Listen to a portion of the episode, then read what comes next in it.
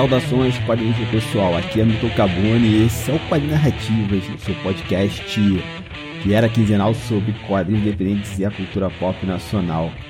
E tem um tempo que a gente não conversa, a gente não se ouve, né? Ou vocês não me ouvem, tanto faz aí a ordem das coisas. E assim, teve um motivo muito claro para isso, né? Que 2023 foi um ano que começou muito complicado. Na verdade, 2022 foi um ano muito complicado para mim. E 2023 veio que meio na rebarba disso, né? E eu tive também troca de emprego, comecei uma nova carreira, acabei não tendo tempo para conciliar nada e outros problemas pessoais também. Agora as coisas estão meio que normalizando. É, eu mudei, não estou mais em Portugal. Esse podcast foi gravado lá, mas já estou morando no Brasil novamente. E minha carreira, minha nova carreira já deu uma estabilizada, já consigo organizar as coisas, pensar melhor no que eu estou fazendo, mas continuo como quadrinista, continuo como ilustrador e estou organizando outras coisas para 2023 também, junto com a Capa Comics e com a minha editora, a Totix. E esse episódio, eu quis gravar esse episódio porque o projeto do Shawn e do Daniel Cesarte me chamou muita atenção, eu achei bem interessante e eu não queria deixar passar em branco, somente num mês tão emblemático para nós da comunidade negra. Isso não significa que o podcast vai voltar esse ano, gente. Ainda estou ainda me organizando para 2023. Eu estou pensando em novas formas de podcast, talvez o financiamento coletivo, talvez eu comece a sortear revistas entre os membros desse, desse financiamento coletivo, né? Mas só quadrinho independente nacional. Estou estudando muito essa proposta ainda. Mas eu sinto uma saudade de gravar podcast. Foi uma coisa que eu gosto de fazer, é uma coisa que eu gosto de consumir. E eu gosto muito de conversar com as pessoas, né? Com a galera que está produzindo quadrinho aqui no Brasil ou que está pesquisando sobre. No mais, gente, é isso. É, peço desculpas por ter sumido. Eu devia ter falado com vocês antes, mas eu não estava nem cabeça para isso. Só até agradecer a você que me ouviu o meu podcast, que comentou, que veio falar comigo no privado, perguntando também como é que eu tava. Tá tudo bem, só foi um ano muito, muito atribulado mesmo. Mas é isso, acabou. Também acabou toda a desgraça que nós estávamos vivendo né, nos últimos quatro anos. Agora vamos ter em 2023 um ano bem melhor. Não será as mil maravilhas, porque infelizmente essa corrida vai continuar aí. Mas pelo menos agora podemos pensar em um projeto de país e ter mais esperanças. E com isso, e também voltar com quadro narrativas em 2023. Vou marcar uma data não, mas possivelmente será a última semana do mês de janeiro, tá bom? E já falei demais, muito obrigado pela atenção e fiquem agora com o programa.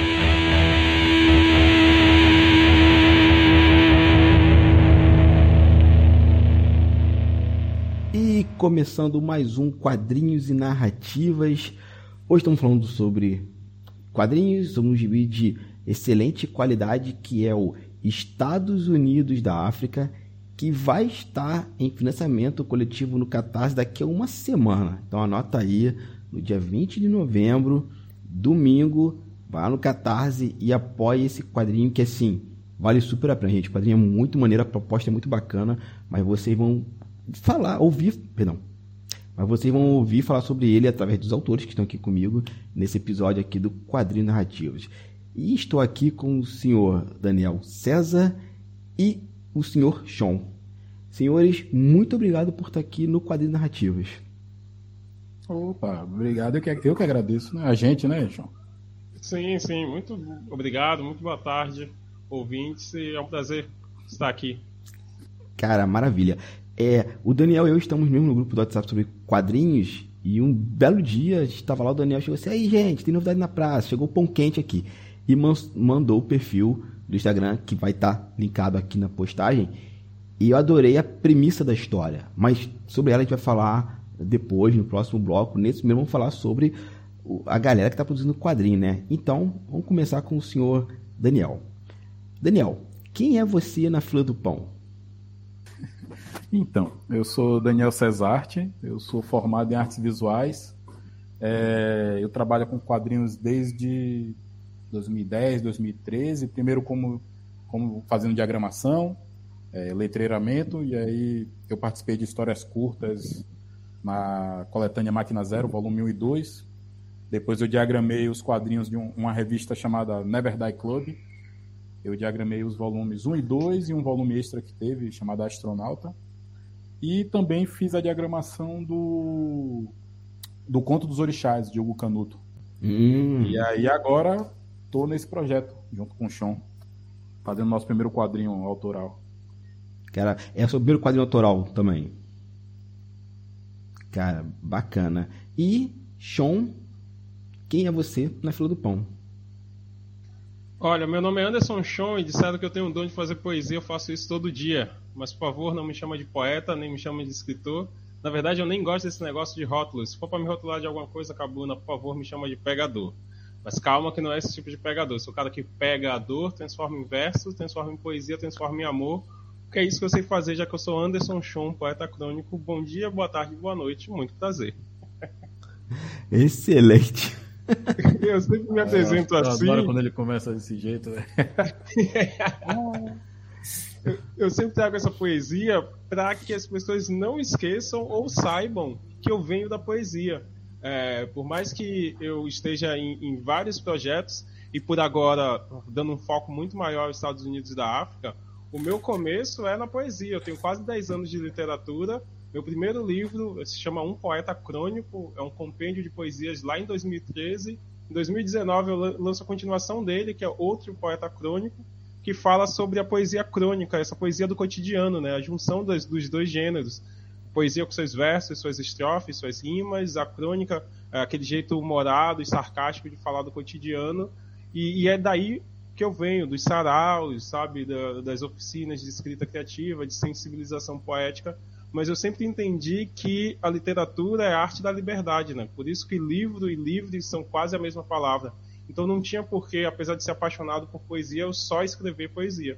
Então eu sempre escrevi uh, romance, sempre escrevi conto, eu estou em duas coletâneas de conto, uma chamada Artistas Liberais, que são artistas falando de artistas, e a outra é, é Tudo é Verdade Menos Aquela Parte, são contos de comédia com figuras históricas do, do 7 de setembro e do 2 de julho, né, é, da, da independência da República e da independência da Bahia. Então, para mim, escrever sempre foi algo libertador. E agora, em mais um gênero, né, para mim é uma novidade, porque também é a primeira vez que eu estou roteirizando um quadrinho, a primeira vez, se tudo der muito certo, que eu vou ter quadrinho nosso, né, Daniel? Voando por aí. Era bacana. Os seus livros, Sean, é, dá para encontrar, né? Porque você falou 2013, já tem quase 10 anos, né?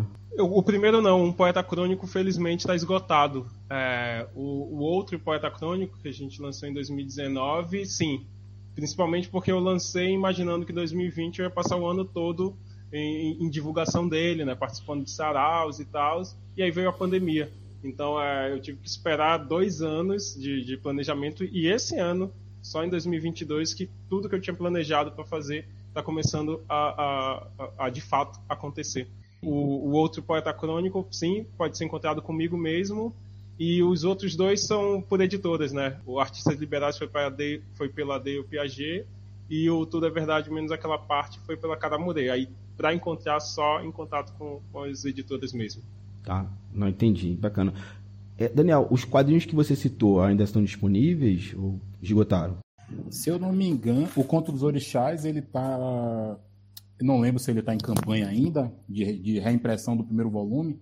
Na verdade, é uma, é um no, uma nova edição do primeiro volume, né? Uhum. Ele é, fez umas alterações, nova revisão, nova capa.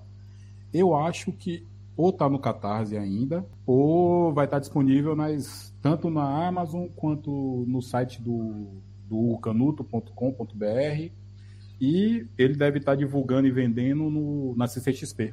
Eu acho que vai ser o lançamento lá. Pronto. Uma coisa, é. uma coisa que eu lembrei agora, Cabuna, o outro livro que eu diagramei também, o, o Never Die Club, ele vai sair uma versão. Eu não, eu não lembro se o autor vai botar no Catarse ou se ele vai lançar já vai lançar para começar a vender. Mas ele vai, vai sair uma versão compilando as três edições que, que eu já tinha diagramado e letreirado. E ah, aí eu acho que ele vai estar tá vendendo no site da Trem Fantasma, que é a editora dele, na Amazon e também na CCXP. Entendi. Um ônibus, né? É, tipo um ônibus. Mas é, a história não fecha ali, então deve ser um ônibus parte 1, tipo o do Conan que está saindo agora. Então, pessoal, é fácil encontrar o material, a gente bota alguns links aqui para vocês se localizarem. E quando esse podcast for ao ar, já estava, acho que bem perto da CCXP. É, então, ainda falando sobre vocês, vamos começar então pelo, pelo Daniel, que ele já está aqui falando. É, você falou que começou a trabalhar com quadrinhos é, através de diagramação, através de, de letramento, mas quando é que você se interessou mesmo pela essa forma de arte, pelos quadrinhos? Então, eu, meu, eu ganhei o primeiro quadrinho, eu devia ter uns 8, 9 anos. Meu pai me deu Homem-Aranha 62. E aí foi a partir dali que eu comecei a me interessar. Eu já rabiscava, e aí eu comecei a usar papel carbono para poder copiar as revistas e tal. Então, a partir daí eu comecei a desenhar, desenhar, desenhar, mas minha família nunca, nunca foi do tipo que, ah, ó, vai virar um artista, não sei o quê. Não. Minha avó queria que eu fosse advogado, minha mãe queria que eu fosse professor e tal. E aí, quando chegou, chegou um determinado ponto de minha vida, eu falei, não, velho, não é isso que eu quero fazer e tal. E aí eu comecei a estudar mais desenho e tinha uma coisa que um, um brother me falava, que Jack Kirby dizia que um quadrinista precisa conhecer todas as etapas do processo. E então eu comecei a estudar também design.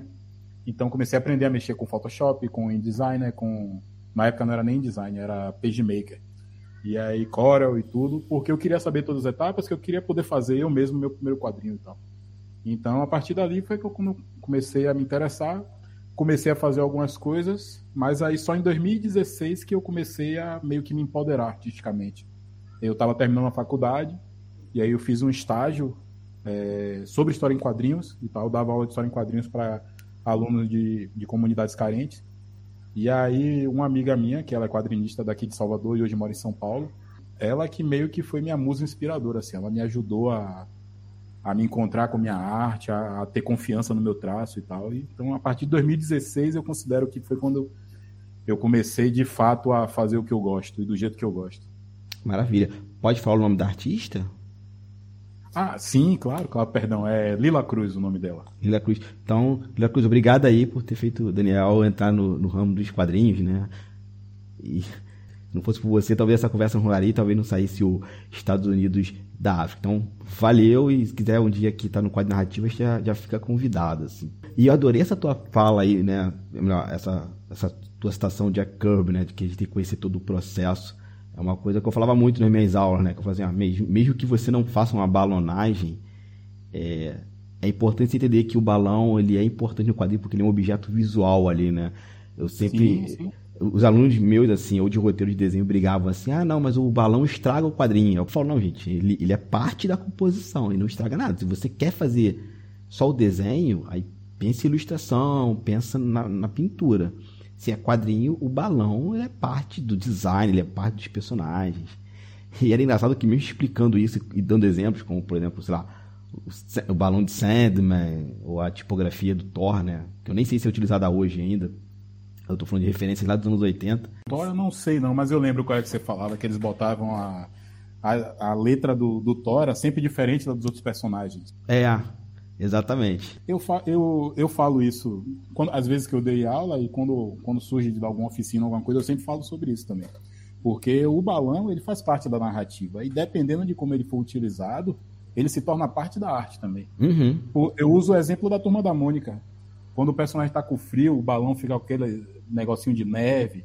Quando o personagem está com calor, bota um foguinho ali. Tudo isso, para mim, já, já tá trabalhando a narrativa em cima do, da fala. Sim, com certeza. É, e o Sean, agora, a gente estava conversando em off sobre a criação do, da história. Então, Sean, é, se você puder repetir essa parte que eu gostei muito da história, como é que você se interessou por quadrinhos, assim? E depois, se puder falar sobre a, como você chegou no Daniel, como vocês criaram, que foi uma história muito bacana. Assim. Como eu, eu, me interessei por quadrinhos de forma geral, que você diz? Isso, de forma geral. É, eu sempre fui nerd. Então, desde de criança, eu me pego apaixonado por alguma coisa da cultura pop. Quando eu era muito novo, muito novo mesmo, eu acordava cedo, final de semana, para assistir a Lion Man. E, pô, Lion Man é aquele negócio bizarro, né? O cara dentro de uma pelúcia, sabe, dando espadada no vazio e, e boneco de massa pulando. Então eu sempre gostei de, de, dessa estética de, de, cultura pop. E aí vieram todos os outros, né? Cavaleiro do Zodíaco, Power Ranger, Pokémon, sempre acompanhei. E como o Daniel é, trouxe, a turma da Mônica ali, né? Orbitando. Eu lia muito Turma da Mônica, meu primo tinha uma coleção, então sempre quando eu ia para casa dele, eu lia, vira e mexe, meus pais compravam também. Depois eu descobri os quadrinhos de super-herói. Sabe, é um universo que sempre esteve é, ao meu redor. Na minha adolescência, eu tinha um amigo que colecionava o mangá de Samurai X e eu colecionava o do Evangelion. E aí a gente lia e depois trocava. Assim, é, fui muito otaku, fiz cosplay, era viciado em anime. Então, de alguma forma, esse universo de cultura pop sempre, sempre esteve ao meu redor. Sempre fui apaixonado por narrativas. E quadrinho, para mim, é, era assim, era uma forma, assim como os livros, né? Era uma forma de estar no meu universo por um momento. Sabe, é, eu não sei como era a casa de vocês, mas na minha casa, se eu tivesse lendo, meus pais respeitavam muito, mas muito mesmo. Ninguém me pedia nada se eu estivesse lendo. Não que eu lesse para isso, não.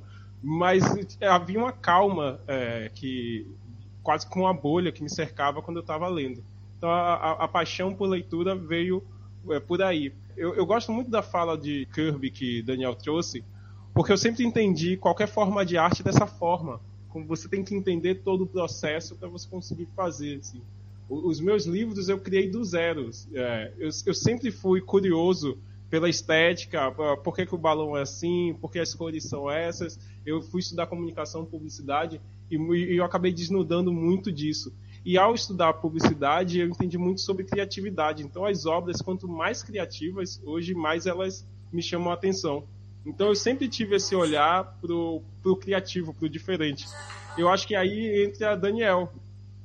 A gente se conheceu porque Daniel estudou com meu irmão. Ele fez faculdade com o meu irmão. Assim. E por algum momento da minha vida, Daniel era o cara mais louco que eu conhecia. ele era o cara que ia para um, uma formatura com um boné do MST. Eu, eu era muito militante, viu? ainda sou um pouco, mas hoje em dia um pouco menos. Ô, mas muito foda isso. Pô, isso me chamava atenção e, e, era essa veia dentro de mim falando, eu era muito novo, essa veia de criatividade, de, de sabe, do diferencial. Pô, o Daniel era um cara diferente, ele sempre soou para mim como um cara muito original. E aí cai na ideia de escrever coisas que, que fossem originais, a partir de juntar elementos, né, seja poesia, seja crônica, ou influenciado por toda essa estética de super-heróis, do Pantera Negra, do Batman, querer fazer o meu próprio super-herói. E aí nasce os Estados Unidos da África, que é a história do super-herói, o Rei Banto. Só que quando eu escrevi isso, era um romance, né? Eu escrevi esse romance, quando eu terminei de escrever, eu percebi que era muito imagético. Então que ia funcionar muito mais se transformasse aquilo numa história em quadrinho. Mas eu não tenho habilidade de, de desenho, é, não teria como fazer sozinho e não tinha recursos na época para contratar alguém para fazer parte do projeto. E aí eu fui contratado para dar uma oficina de escrita criativa pela, é, pelas bibliotecas comunitárias de Salvador e isso me rendeu um pagamento muito bacana e aí, e aí eu fui convidei Daniel para fazer parte do projeto. Inicialmente era para ser de fato, alguém contratado, mas ele abraçou o projeto, assim, e aí, assim, em pouco tempo eu percebi que, na verdade, o que eu tinha ali era um coautor, né? E não alguém prestando serviço. E hoje nós somos autores dos Estados Unidos da África. Excelente. Só dar um. Antes de continuar avançando, uma pergunta que veio aqui agora. É que você falou assim, lá na época, na época, na época. Em que momento, sei lá, temporal surge essa história, Estados Unidos da África? É que, desculpa, a forma que você fala dá a impressão que, sei lá, foi no século XIX, assim. sabe? Não, quando eu falei na época, foi na época que eu conheci Daniel. Então a gente se conheceu faz muito tempo. Tem quanto tempo, Daniel? Eu fiz faculdade, eu entrei na faculdade em 2003, velho. Eu fiquei até 2008 na faculdade, então foi nesse intervalo aí, entre 2013 e 2008. É, então é, é, é, bastante tempo. Esse, é, essa época que eu me remeto é esse, isso, de de conhecer Daniel. Era uma época que eu estava em formação total, assim, a minha cabeça de estar na faculdade. É... 2003 não, Daniel, 2013 não? Não, 2013. 2013 eu não estava mais na faculdade, não. Caramba, eu te conheci tão novo assim, velho? Foi, pô. Poxa, eu, eu saí da faculdade quando eu entrei no meu primeiro depois de um ano no meu primeiro emprego. E aí esse aí, emprego eu fiquei por seis anos. Eu saí desse emprego em 2010. Quando eu fui, é pra, quando eu fui lançar eu, eu tava no ensino médio, é, é isso mesmo. É. Eu, tava, eu tava saindo do ensino médio entrando na faculdade. É. Você é jovem, pô. Mas o, os Estados Unidos da África nasce em 2020. A, a, a história já estava na minha cabeça em 2019, mas eu sento para escrever ele em 2020 por causa da pandemia, né? É, eu, assim como todo mundo, eu enlouqueci bastante durante a pandemia e, e na minha loucura eu comecei a trabalhar muito, muito para ocupar a cabeça. E nessa eu consegui escrever alguns livros e um deles foi os Estados Unidos da África. Era bacana. E a poesia, quando é que ela aparece assim na é, quando é que você começa a trabalhar com, com esse gênero literário? A poesia vem também como uma forma de, de desaguar tudo que eu tinha de criativo dentro de mim. Na faculdade, eu me vi como um ótimo redator publicitário. Só que publicidade não é algo bom, né? Esse negócio de ser a engrenagem do capitalismo, né? De ficar, de ficar, sei lá, você parar e sentar para pensar na melhor forma de fazer alguém beber água doce, sabe? Água doce preta. Não, e aquilo não era para mim. E então eu queria desaguar essa criatividade em, em outros lugares. E aí veio a poesia. Eu, eu, eu, eu, sempre gostei muito de arte, né? Eu tive uma banda de rock, eu era um dos letristas, e eu entendia que a letra sem a base era uma poesia. Então, sempre, quando eu ficava declamando a letra para mim, né, para ver se ela era boa, se fazia sentido, eu percebia que ali tinha um processo de poesia. Só que me limitava porque aquilo tinha que se transformar em música. Então eu comecei a escrever as músicas para a banda, a, Revolução Progressiva, o nome da banda, mas comecei a escrever umas poesias para mim mesmo, que eu achava bacana. E aí eu comecei a colocar elas no Orkut, no finado Orkut. A resposta disso foi muito boa, eu comecei a escrever, escrever, escrever. Quando eu comecei a trabalhar, é, eu percebi que dava para eu publicar um livro pelo pagando mesmo, de forma completamente independente, porque aí volta o, Jack Kirby, porque eu tinha o conhecimento de construir o livro todo. Na faculdade eu estudei softwares como CorelDRAW, Photoshop, então eu não precisava de outras pessoas para fazer esse processo de uh, diagramar, de capa, tal. Eu construí meu livro todo do zero o, pelo CorelDRAW. E aí eu fui, eu vi uma gráfica ao lado de, do trabalho de uma amiga, pedi para que ela fizesse o orçamento para mim, o orçamento era ok, eu fui lá e, e publiquei o livro, mas eu nem sabia o que eu estava fazendo muito bem, eu tinha muito sonho de ser escritor, publiquei e a partir dali eu fui entender sobre o mercado é, literário, Pô, assim, eu publiquei meu livro sem fazer revisão ortográfica, então o primeiro livro é cheio de erros, sabe? É um livro com muito potencial que já mostrava que quem estava por trás ali tinha uma boa escrita, mas era um, um livro extremamente amador. Só que isso me fez chegar em sarau de poesia, me fez conhecer outros autores, outras autoras, outros modos de escrever, assim. Então a poesia chega para mim muito como uma forma de me colocar num, num cenário como artista. Assim. Então eu sou muito grato à poesia. Cara, que bacana. E é legal isso que você falou, Sean, que assim, é, acho que a gente, eu estou sendo bem generalista agora, a gente fica muito esperando estar tá preparado para começar a fazer alguma coisa, né? E assim, cara, vai sair, igual você fez, né? Sai um livro, tem erro ortográfico, mas é isso, você vai aprendendo e o próximo trabalho fica melhor, né? Com certeza, sim. É, por isso que o meu segundo livro se chama Outro Poeta Crônico porque o primeiro se chama um poeta crônico. Só existe o outro depois do um, sabe? Uhum. É, tipo, só existe o segundo depois do primeiro. E essa de ficar se preparando para você fazer a coisa mais incrível do mundo, cara, às vezes é, é fazer, sabe? É, eu, eu sou muito fã do Sex Pistols. E o, o, o, Sex Pistols, junto com Ramones, né? Eles trouxeram esse lema punk do, do It Yourself, né? Então, velho, faça você mesmo. Tem uma série que tá no, no Star Plus, que conta a trajetória do, do, do, Pistols. E aí tem uma cena em que eles contratam o Sid Vicious, né, para tomar o lugar do Glenn Johnson, que era o, o baixista. E aí o Sid Vicious começa a tocar, assim, só que ele não sabe tocar. E aí o, o Johnny Rotten fala para ele assim, tipo, velho, você não sabe tocar. Aí ele fala, pô, você também não sabe cantar. Pô, e é maravilhoso, porque nada disso fez com que eles não fossem uma banda.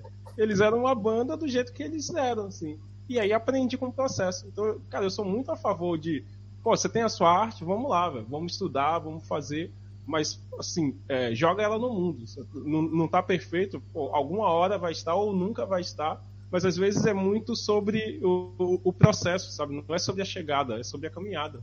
Sim, com certeza.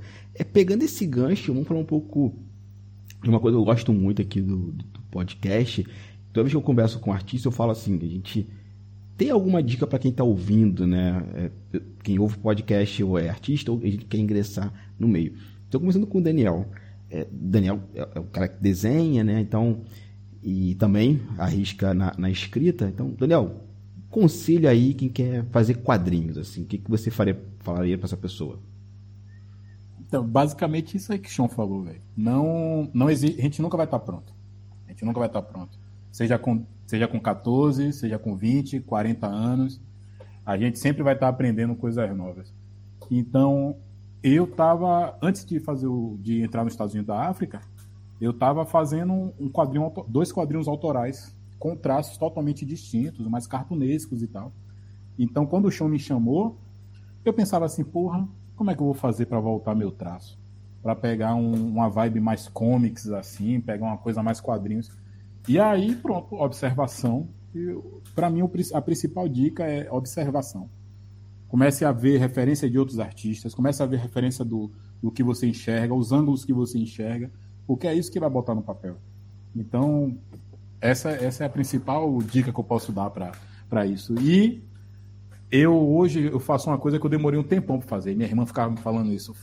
Crie uma, crie uma base de referências, crie um quadrinho de referências e tal. Então, sempre que eu vejo alguma arte que eu acho, pô, eu posso aprender alguma coisa observando isso aqui, eu pego aquela imagem, ou dou print, ou imprimo e prendo aqui na parede.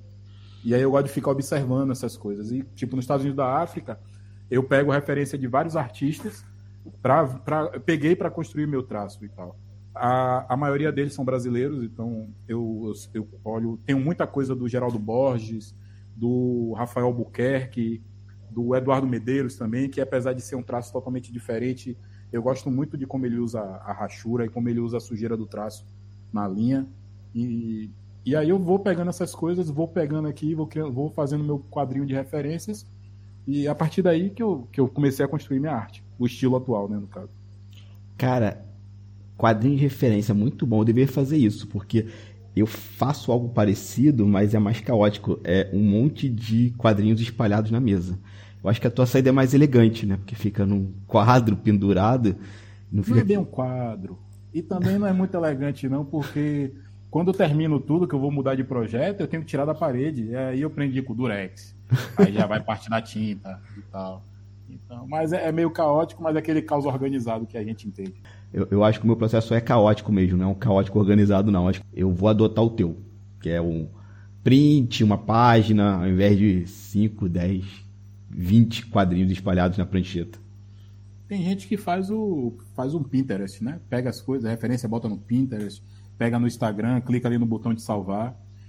Eu já não gosto de ficar, quando eu estou produzindo, ou quando eu vou desenhar, eu não gosto de ficar abrindo o Instagram e olhando a referência ou abrindo no computador. Exato. Eu gosto de ver ali. Então eu imprimo e vou largando.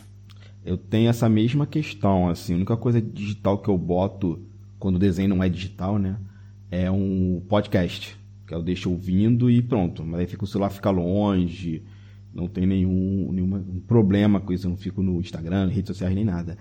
E o Sean agora, é, Sean, quem quer enveredar pelo mundo das letras, seja pela a poesia, pelo romance, contos, você lida com contos ou Sim, sim. Eu, é, é, como eu falei, eu tenho dois, duas participações em coletâneas de contos. Ah, sim. Então, quem quer entrar por esse caminho, qual o conselho que você, você dá? Acho que os conselhos são muito parecidos. É... Eu, eu, só adicionaria a ideia de procure a sua verdade, né? Então, sobre o que você quer falar, é... o que está aí dentro né, que você acha que precisa sair sabe? É, não, não, não vá numa de, ah, o, o, mercado funciona desse jeito, então eu vou escrever desse jeito. Eu acho que é, é muito sobre o que é você e é um pedaço seu que você está eternizando, né? Então há uma responsabilidade nisso. Acho que é interessante também estudar e entender o mercado. Mas aí depende do quanto escritor, escritora você quer ser, sabe? Se você quer escrever, publicar e continuar tendo uma outra profissão, aí beleza. Mas assim, se você quer fazer com que, com que a escrita seja a sua profissão mesmo, aí é, é necessário estudo, entender o mercado, entender todas as partes, sabe? É, no começo você vai ter que ser o seu próprio relações públicas, então é, tudo, tudo isso é, é, importante. No final das contas, eu acho que é, o, o, que Daniel falou, o que eu estou falando agora, que serve para desenho, para escrita, também serve para dança, serve para audiovisual. Acho que é, é, procurar sua verdade e entender onde é que você está se metendo é, é importante. Qualquer dúvida disso aí, a pessoa pode pegar também, comprar o não roube, é, como é? Roube como artista. Roube como artista. É muito bom para você entender o que é que você quer fazer de verdade e, e como não se prender a ah, mas eu vou contar essa história, mas alguém já contou uma coisa parecida. Não, você tem que contar, você está contando agora do seu jeito, dando sua identidade. Se a gente for perceber, os Estados Unidos da África é exatamente isso, né? É essa ideia de um ser super poderoso, né? O ser mais poderoso do planeta. Se a gente, sei lá, contar que nosso quadrinho é sobre isso, todo mundo vai achar que é, é, é mais um clichê que está indo pela frente, sim. Mas se a gente perceber que, primeiro, ela é contada a partir de uma estética de um ser africano, né? e todos os clichês eles são construídos por brancos, então os negros têm todo o direito do mundo de contar as histórias clichês porque foram tiradas da gente, então a gente já está dando um, um, novo olhar para ele, assim. É, é, esse livro que Daniel citou é maravilhoso, eu cito também o Sobre a Escrita do Stephen, do, King. Do Stephen King, também fala muito sobre é, esse processo, né, de, ah, beleza, eu quero ser escritor, eu quero ser escritora, e agora? O que, que eu faço? Assim? Então é, é também ótimo para quem quiser prof, se profissionalizar na área. Excelente. Estados Unidos da África. Muito prazer. Eu sou Rei Banto. Como seria bom e agradável diante de Deus e dos homens ver a unificação de todos os africanos. Bob Marley em African Unity. Essa é a premissa dos Estados Unidos da África, aguardado quadrinho de Anderson Chon e Daniel Cesar. A HQ conta a história do rei Bantu, o homem negro, camaronês e o ser mais forte do planeta. Seu ato mais poderoso é juntar o continente africano em um só país, criando Estados Unidos da África. Por razões óbvias, esse poder nas mãos dos negros começa a incomodar o outro lado do mundo, e o rei Banto percebe que sua força precisará romper fronteiras. Gente, essa é a premissa do quadrinho que vai estar em financiamento no Catarse no próximo dia 20, domingo. E eu achei muito bacana né, que a, a imagem que a gente está aqui, que vai ser a vitrine, é, é uma a, alusão à Action Comic né, do, do Superman, né, o, que é o Bantu carregando um Jeep. E, Sean, então vamos começar contigo. Cara, como é que surge essa história?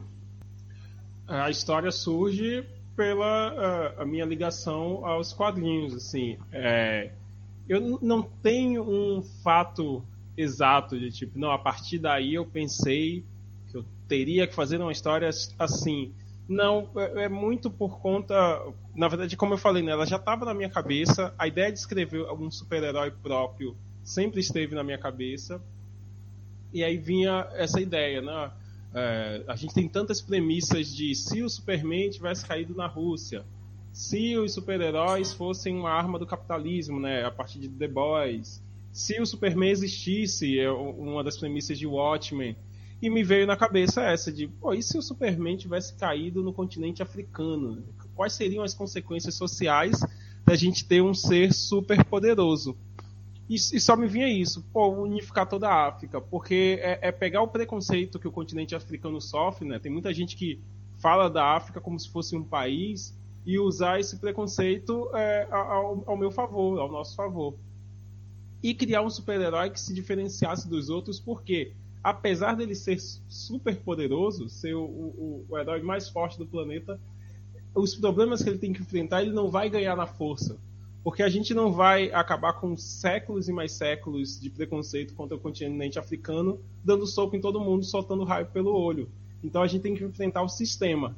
Então é, me veio essa vontade de criar esse quadrinho que fosse nessa direção, é, de pegar esse ser e dizer, pô, agora que ele tem todo esse poder, o que, é que ele pode fazer? E a primeira coisa que ele faz é unificar toda a África, criando os Estados Unidos da África e virando o presidente desse país você comentou no, no bloco anterior que a sua premissa era a, de contratar alguém e você chamou o Daniel. E o Daniel se transforma em coautor.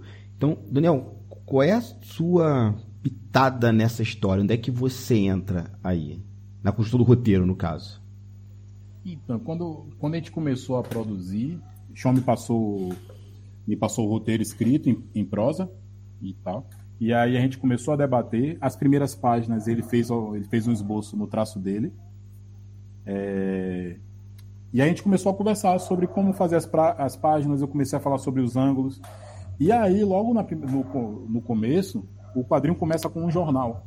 A partir, a partir dali, eu, e algumas outras coisas que a gente foi conversando sobre construção de personagens, eu comecei a dar minhas opiniões como nerd também, né? Eu, eu, consumo quadrinhos desde pequeno, e como está revisitando tanto o mito do super-herói quanto o mito do Superman, eu comecei a dar algumas opiniões sobre construção de personagem, visuais, como a gente está construindo as coisas numa, numa temática africana e com a identidade é, de algumas, algumas coisas tem algumas identidades africanas. É, então comecei a, a, a, opinar assim, ah, velho, por que a gente não pega isso aqui e bota de forma, bota em Urubá? Isso aqui, porque a gente não, eu não vou falar o que é, porque ele fica, ele, não, ele quer que as pessoas vejam e tal. Mas a gente começou a reconstruir algumas coisas que são elementos do Superman e de outros heróis no aspecto africano e tal. A gente pegou nomes, colocou em Yorubá, a gente pegou funções e tal.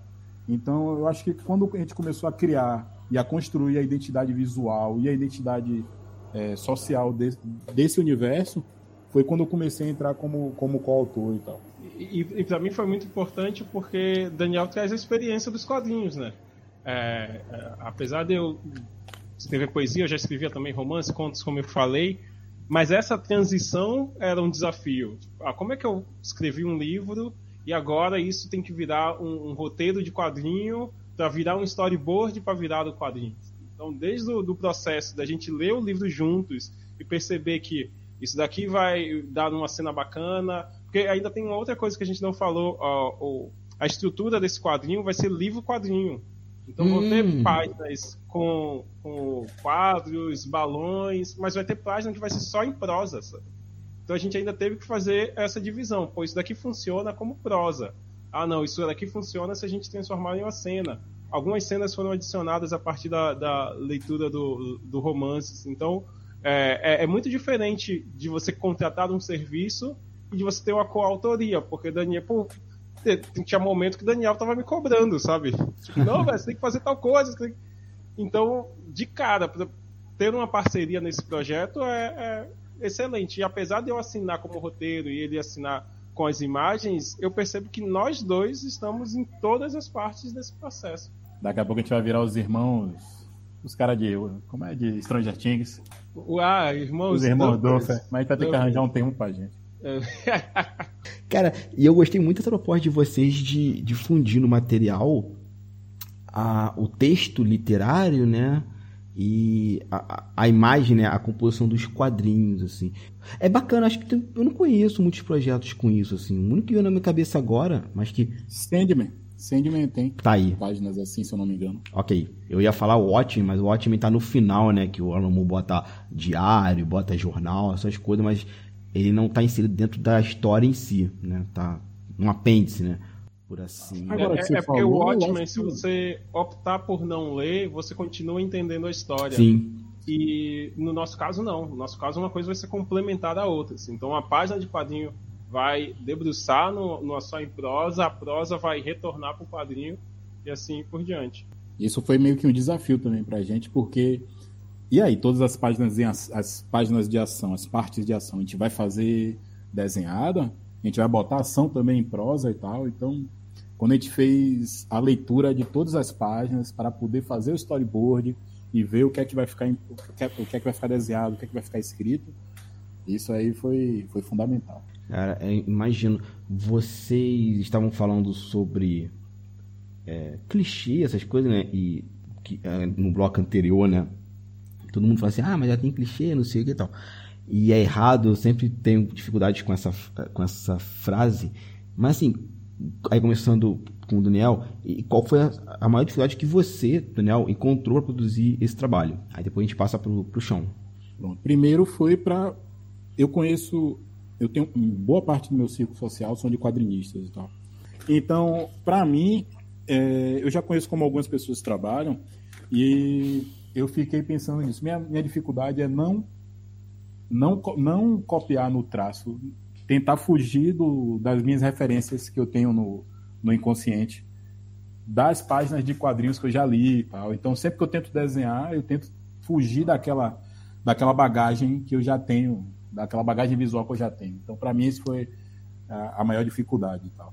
Eu tentei criar também um, um estilo, mas hoje em dia é bem isso também foi, foi bem, bem puxado, chegar no estilo próprio para poder fazer essa revista. Entendi. E você, Chão? Cara, a minha dificuldade, ela não foi no processo de escrita do livro. É, como eu falei, foi no meio da pandemia e a pandemia para mim foi produzir, produzir, produzir, produzir, assim. Então foi um livro até que eu escrevi bastante rápido. Eu acho que a dificuldade foi entender como transformar um romance num roteiro de quadrinho, sabe? E aí entra o desafio que o Daniel falou. É, se a gente vai trazer páginas em prosa e páginas em imagens, é, qual é o, o que que diz que essa página tem que ser em prosa e o que que diz que essa página tem que ser em imagem? Então, é, é porque sempre em ação vai ter que ser imagem? Não, não então não é isso. É, então teve aí uma equação que a gente precisou entender e que assim fez com que a gente se reunisse bastante e sem pressa, sabe? Tinha vezes que a gente se reunia numa tarde e conseguia ler duas, três páginas só. Porque, sim. Então, eu, eu acho que isso foi o grande desafio de parecer que não ia acabar nunca aquele processo de ler o livro todo para transformar em roteiro. Eu lembro que quando acabou a gente foi beber de noite, sabe? É, para comemorar. É, então eu, eu acho que esse foi o, o maior desafio do, do, projeto até agora. Assim. Eu acredito que administrar uma, um, um financiamento coletivo também vai ser bastante desafiador. Não, sim, certeza. E quanto tempo levou a produção do roteiro até o desenho? Vocês estão há quanto tempo produzindo essa revista? Essa história, perdão. Ah, você começou a escrever em 2021, Sean? Eu, não, eu comecei. Eu terminei o livro em 2020. Em agosto de 2020. Ou agosto ou setembro de 2020, foi quando eu terminei o livro. Eu fiz a oficina, eu acho que foi março de 2021. É, eu acho que foi por aí, março, maio, março, abril, maio de 2021, foi quando a gente de fato começou o projeto. Aí a gente terminou a, a roteirização, né, a roteirização storyboard em dezembro de 2021. E aí desde então a gente está no processo de criar teasers, de, de fazer hype, de, de desenhar as páginas, no meu caso de revisão de texto, para que a gente consiga no ano que vem lançar esse quadrinho.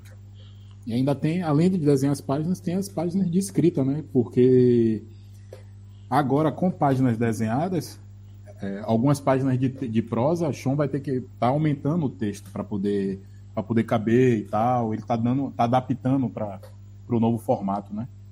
Entendi. E, é, e assim, e essa adaptação também e a ideia de é o que Daniel falou, né? De você conseguir chegar à sua arte porque eh, eu entendo que eu tenho uma originalidade muito grande na poesia. Assim. É, eu acho que a minha poesia é reconhecível.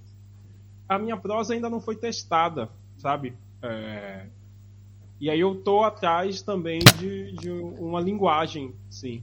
Então eu escrevi o, o livro inicialmente e agora quando a gente está transformando isso para dentro da revistinha, eu estou reescrevendo atrás de, de uma linguagem onde eu consiga encaixar essa veia poética dentro do texto em prosa também.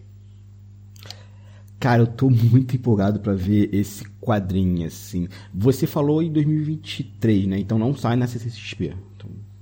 Não, a campanha começa dia 20. Então vai durar dois meses, né? 60 dias. Termina 20 de janeiro? Isso. É isso? Exato. 20 de janeiro. A gente tem pra. Eu, minha expectativa positiva é que até final de fevereiro a gente esteja com ele em mãos. Ah, a gente quer lançar no, no... na Perifacom. Perifacom. Ah, bacana. Muito bom, muito bom. E, gente, vamos lá. Vocês têm ideia assim, de ampliar esse universo? Porque, afinal de contas, um, um, um ser todo poderoso transforma um continente num único país. Então, assim, é muito universo aí, né? Muito para ser contado. Mas vocês vão querer ampliar depois? Tem outras histórias que vocês já estão bolando, outros personagens? Talvez fazer um, um romance, né? Não, não um outro quadrinho? O que, que vocês pensam para o futuro?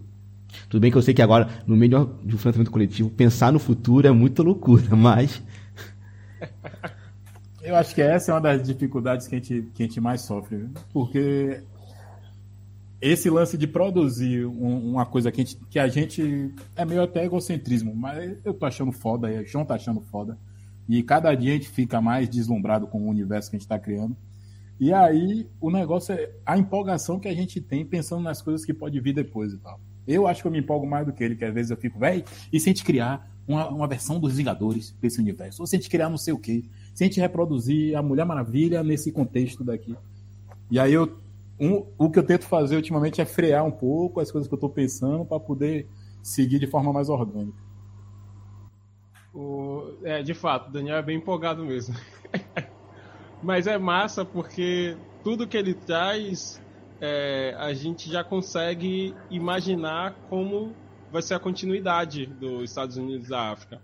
O, a ideia é que seja uma trilogia, mas a gente vai esperar ver como que o primeiro vai funcionar para de fato transformar numa trilogia. O primeiro volume é um volume fechado e como você falou, Cabuna, tem muito universo. Por isso que esse primeiro volume ele fica brincando com linhas do tempo. É, a história dos Estados Unidos da África 1, né, ele vai contar, ele tem várias linhas. A linha principal é o dia em que a sede da ONU vai se mudar para o estado de Costa do Marfim, mas ao mesmo tempo a gente fica vendo o que é que acontece no mundo a partir da criação do Rei Banto. Então, tem uma cena que é no Oscar, porque se você tem um ser super poderoso como o Rei Banto, alguém vai fazer uma cinebiografia sobre ele tem uma cena que é na Copa do Mundo, já que os Estados Unidos da África são um país, muda sobre é, como essa seleção africana é, é, participa das Copas, né? Então uhum. a gente tem uma cena na Copa do Mundo, a gente tem uma cena que é uma negociação, é, a última negociação, né, que entre o rei Banto e a Etiópia. A Etiópia é o único país que não entra nos Estados Unidos da África, e aí só lendo o quadrinho para saber o, o porquê disso. Então existem várias coisas que acontecem em paralelo, porque é isso, é um universo muito grande. A gente se empolga bastante, a gente já conseguiu contar boa parte desse universo nesse primeiro quadrinho, mas tem planos sim para que isso se desenvolva em outras histórias. Então, o que vocês fizeram com esse quadrinho foi levar a sério aquela premissa, né? Assim, que os, se tem seres superpoderosos, é óbvio que o mundo vai ser impactado. Sim, sim, sim, sim. Até, até porque um é como é como a, o texto do Instagram tá lá, né? Se tem um negro no poder e tal, outra parte do mundo vai se vai vai ficar vai se sentir fragilizada, né? Então a gente é, mais para frente nesse nesse volume a gente já mostra um pouco do que é uma retaliação, né? Do, do resto do mundo, mas nos outros volumes a gente vai desenvolver mais esse aspecto. Cara, se tem um bando de racistas chorando porque um, um um, uma menina é uma sereia, né? Tu imagine um Superman negro, né? Presidente de um país do tamanho que fosse a África, né? Então é óbvio que ia ter é, um monte de, de, de racistas chorando. E, e assim, para evidenciar esses racistas chorando, tem uma cena, Cabuna. Eu, eu escrevo pro Jovem Nerd. Eu tenho uma coluna de texto dentro do Jovem Nerd, é, chamada Todo Mundo Odeia o Show. E quando eu fui escrever. quando eu fui escrever sobre o quanto o Oscar é racista, é, uma mulher branca veio no meu Instagram, ela se sentiu à vontade para despejar todo o racismo dela em cima de mim, é, dizendo que nós negros já roubamos as músicas, a música deles, ah. e agora a gente quer roubar o cinema também, né? É, e aí essa fala tá dentro do quadrinho muito para evidenciar que, tipo, velho, a gente tá falando sobre algo fictício, mas que vai, tem um pé gigantesco na, na realidade. Não é só o mundo mudar porque um ser super-heróico existe. É o mundo mudar porque o ser mais forte, mais poderoso do mundo é negro. Quais seriam as consequências a partir disso? Sabe? Talvez isso seja mais forte até do que ele ser super poderoso. Uhum. Sim, sim. É impressionante, né? A, a, a pessoa branca sentir empoderada para ir lá tirar satisfação. Cara, é. No meu podcast já teve ataques assim, racistas, só que eu sou muito agressivo e eu respondo com todas as ofensas do mundo, né? Eu até falo que estou esperando os processos até hoje, mas ninguém vai processar. é, é, as pessoas acham que processo é igual televisão, né? Que assim, sei lá, vou processar 9 da manhã, 6 da tarde já tô com dinheiro em casa vendo novela. é, eu, não, não é assim, assim, tem que uma pessoa aceitar, tem vários processos aí. Mas eu cheguei no ponto que eu falo mesmo e assim, aí eu vou comentar. Não, eu deleto o comentário. É, ah, mas você não dá é, voz pro outro lado. Não, não dou. Não, é pra, não tem que dar voz para racista falar sabe? Não, não... Ou você dá dessa forma que o chão fez, assim, como forma de pilhéria. Ah, tô pegando aqui o texto, o, o que essa estúpida falou e tô colocando aqui pra mostrar como é racista a parada. Mas tentar equalizar, eu falei, não, brother, equalizar eu não vou não. Aí vocês estão pedindo muito para mim, assim, sabe? Não, não. Prefiro bloquear e, e, vida que segue. É, eu acho que tem um, um, um comportamento que é muito complacente, assim. O, o Janones, né, o, acho que um político mineiro, se não me engano, uhum. ele está trazendo muito à tona isso de tipo, velho, a gente só vai combater o outro lado se a gente minimamente souber agir como o outro lado. Então eu acho que vai ter momento que a gente vai ter que meter o dedo na cara, vai ter que gritar também, vai ter que dar uma de, de sabe, ter um dia de fúria e vai ter um momento que a gente vai utilizar o que a gente sabe fazer de melhor, que no nosso caso é arte, sabe? Exato. Então, pô, é, abalar um pouco da estrutura a partir disso, a partir da escrita, a partir do desenho. Sim. E, e voltando ao quadrinho aqui, uma pergunta que veio à cabeça agora para encerrar esse bloco. É, o Sean trabalhou com, com, publicidade, com marketing, até falou que é meio complicado isso, né? Porque eu, eu concordo, né? A gente faz texto, faz peças para que a galera beba um, uma água doce e escura. É, mas, assim, vocês pensam em produzir materiais de merchandising com o, o personagem, o, com o rei, sei lá, blusa, pôster, alguma coisa. Mancheira, merendeira, pã. isso aí eu tô perturbando. No... Até então a gente não falou sobre isso, não. É, é, o meu problema da publicidade é eu sou eu pegar o, a água preta escura, pegar o, o, o sanduíche de picanha que não tem picanha e fazer as outras pessoas acharem que isso é fundamental para a vida delas.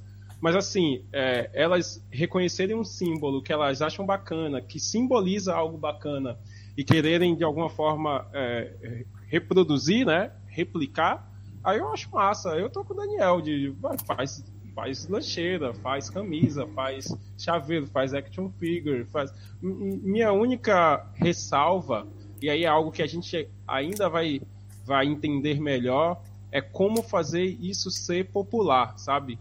É, o, eu amo Pipoque Nankin, acho maravilhoso, acho a editora incrível, mas é inegável que ela faz quadrinhos para um nicho. Ela não faz quadrinho popular, mas eu também nunca vi ela dizendo que faz quadrinho popular. Assim. É, então, aqui em Salvador a gente tem uma, festa que está ficando calendarizada, que é o Black. É Black Bahia? Que vai ter a, é, Daniel, é Black Bahia. É Black Bahia.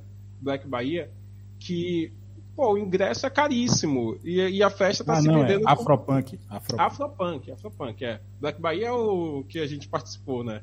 O, é. Lá no, no, Bela Vista. O, o Afropunk e se vende como uma festa do povo, assim. Só que, porra, velho, os ingressos não são muito do povo. Então eu não quero cair nessa contradição, sabe? De fazer um, um, um quadrinho que é, exalta a figura do negro, mas a gente não entender que quando gente, no Brasil, quando a gente fala de classe, a gente está falando de raça. Quando a gente fala de raça, a gente está falando de classe. É entender como é que vai ser esse mercado, para a gente conseguir produzir um monte de material bacana, mas que seja acessível. Que eu queira, que eu veja o moleque de comunidade com a camisa do Rei Banto, que eu veja o moleque de escola pública levando o quadrinho para a escola, sabe? É, eu acho que utilizar a publicidade para fazer com que o, os Estados Unidos da África chegue em muita gente é ótimo, mas essas pessoas elas precisam ter condição de consumir esse material. Uma coisa que eu acho que entra nesse nicho, né, Sean? Que uma, uma, uma ideia que eu fico, eu fico falando com ele para quando a gente for fazer o lançamento, a gente fazer tipo um press kit, algumas coisas. Então eu fico logo empolgado. Eu, velho, bora fazer a bandeira, bora mandar a bandeira no, no press kit, bora fazer boné, essas paradas. Então eu acho que talvez no futuro essas seriam peças que a gente pode comercializar. Porra, eu queria muito a bandeira botar na, na, na minha varanda da minha nova casa. Pronto. Em forma de canga. Cabuna, você já acabou de ganhar a bandeira dos Estados Unidos. Porra, tô... Vou, é sério mesmo, se mandar, eu boto na minha casa. O céu tá aqui, ó. Vai ficar aqui lá, pendurada.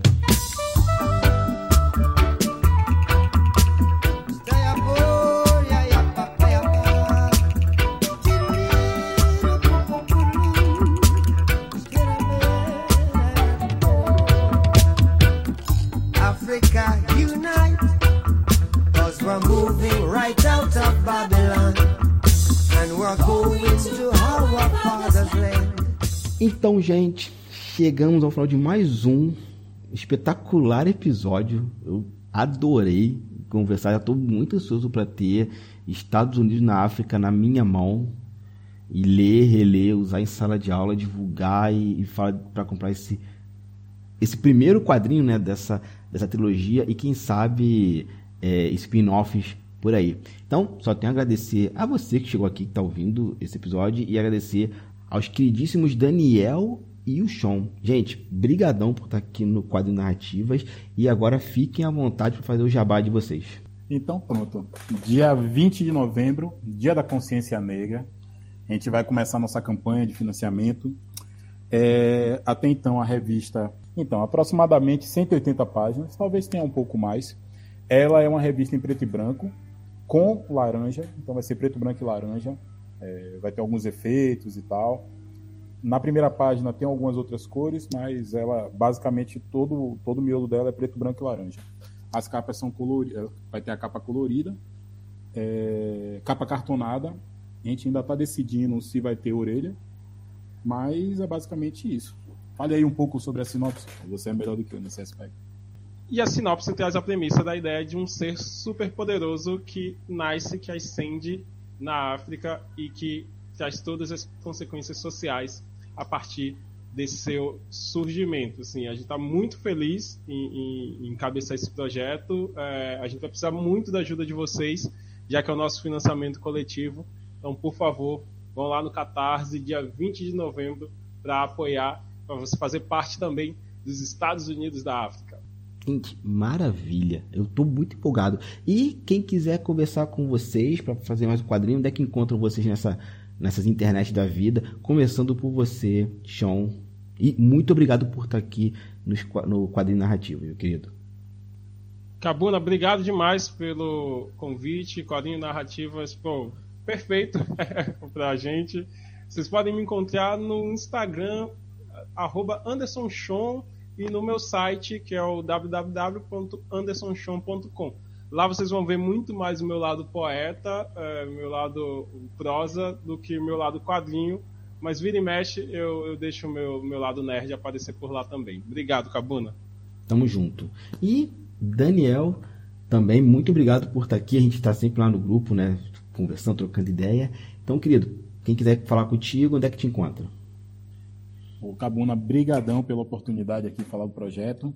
É, quem quiser me encontrar pode, pode me achar no, no Instagram, no Daniel Cesarte, o arroba Daniel Cesarte, ou no Twitter, que também é o mesmo arroba. É, ambos eu fico postando artes e tal. É, mais para frente eu devo postar algum projeto pessoal que eu estou fazendo em paralelo. Mas basicamente isso. Viu? Muito obrigado. Valeu, gente. Então é isso, gente. Agora é com vocês. Ouça o episódio, compartilhem, botem naquele grupão lá do, do WhatsApp, do Telegram. Vão no Catarse no dia 20, daqui a uma semana. Vão lá e comprem esses quadrinhos e vamos fazer surgir o Estados Unidos da África. É isso, gente. Chegamos ao final. Nos vemos agora em 2023, tá? Fiquem bem, boas festas e até lá.